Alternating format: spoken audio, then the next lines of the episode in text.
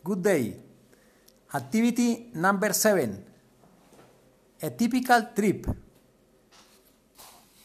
Good afternoon. My name is Diego Rodriguez. I am a journalist for the newspaper The Universe.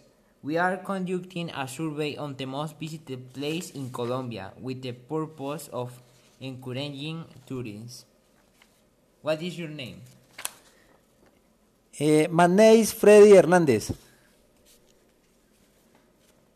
What do you?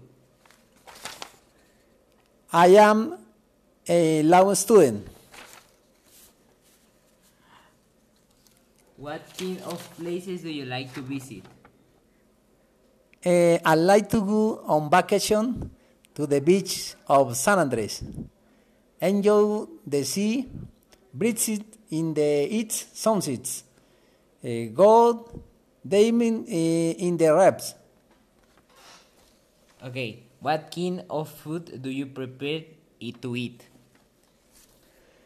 I like eh, to eat sweet food, casserole, shrimp, ceviche, and fish eh, in all their presentation.